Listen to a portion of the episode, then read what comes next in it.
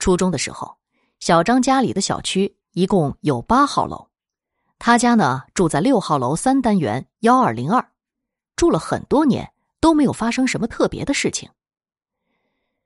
有一天早上，在小区里面，他看到很多的警察，以为是发生了什么大事儿。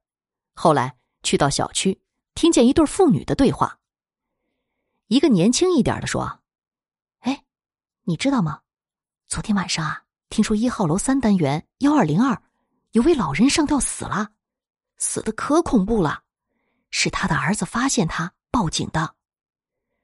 另一个成熟一点的妇女说：“是啊，死相有点恐怖，是因为他的儿女不孝顺，对他不好，想赶他走，所以老人看不开自尽了。”那个年轻的妇女说：“不是啦，他的邻居说。”老人上吊前一晚和儿子吵架，吵得可厉害了，还听到打烂东西的声音，还听他儿子对老人说：“你怎么不去死？死了最好，家里有绳有药，自己选啊。”之后儿子就走了，当天晚上就没有回家。老人的老伴儿去世了可久呢，觉得儿女对他不孝顺，对自己不好，生存在世上没意思，结果第二天。老人选择了上吊。第二天回来的时候，打开门都吓了一跳，他的邻居立刻跑出来看，都吓得走不动道了。后来听到警察在议论，有个老警察说，已经很久没有见过死相这么难看的了，而且还臭气熏天，面部发黑，眼睛凸出来，舌头伸在外面老长了，死相。好像很不甘心、很不舍得的样子，大小便都出来了，臭味伴随尸味儿。屋里感觉有点冷，有些警察都忍不住吐了出来。之后听街坊说，那些味道清洁了好几天才把味道清掉。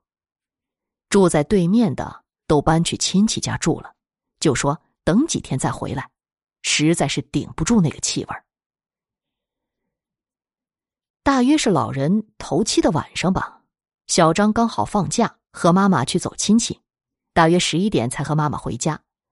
快到电梯门口的时候，就觉得有点冷，对妈妈说：“我有点冷，快点回家吧。”妈妈应该是感觉到不对劲儿了，安慰他说：“晚上可能是有点冷，快点回家睡觉就不冷了。”进到电梯，到了小张他们的那个楼层，刚下电梯。便觉得不太对，太安静了。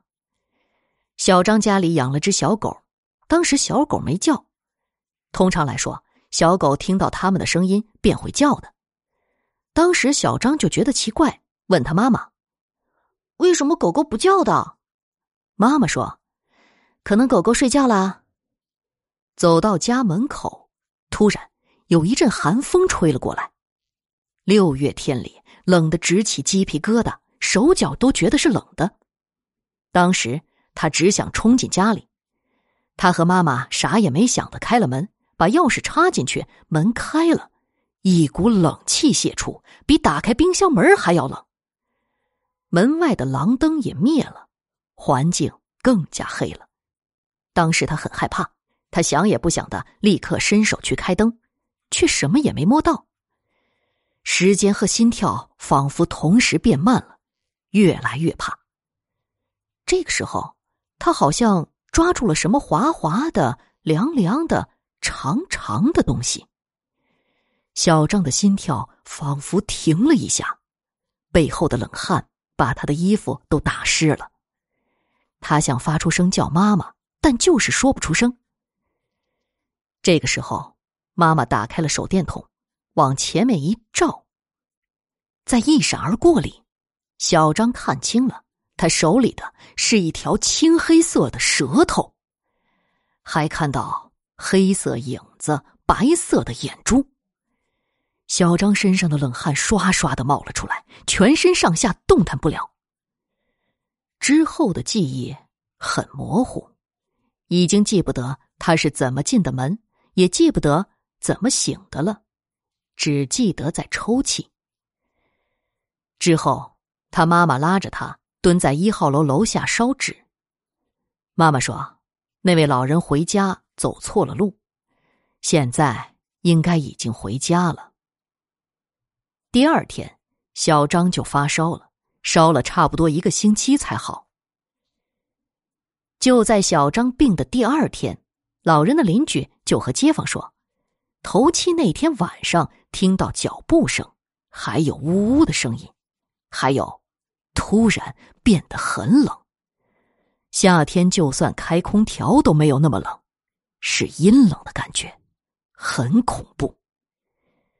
可奇怪的是，老人的儿女没说什么，就是不知道谁传出来说。老人当天晚上在儿女的梦里找他们，说他们不孝，想要他们去陪老人。后来有一次啊，老人的儿子差点给车撞了，不知道是因为精神不够，还是因为老人的诅咒。老人的儿女就开始怕了，晚上在楼下烧了很多的东西给老人，还叫老人放过他们。后面一段时间。什么都没有发生。当大家以为老人放过他们的时候，有一天，老人的儿子晚上加班回家的时候，已经是深夜了。快到小区的门口，不知道发生了什么事儿，车子冲进河里面了。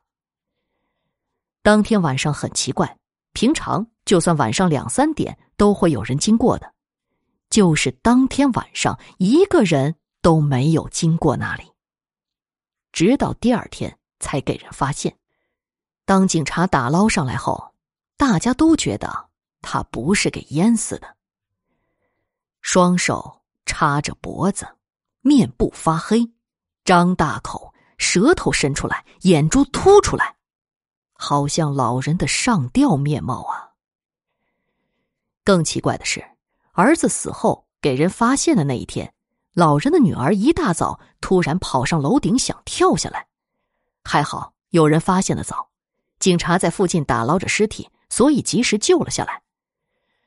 但下来后却突然发疯似的，四五个警察想拉住他都拉不住，四处乱跑乱叫，口中一直说着“不要来，我不去”。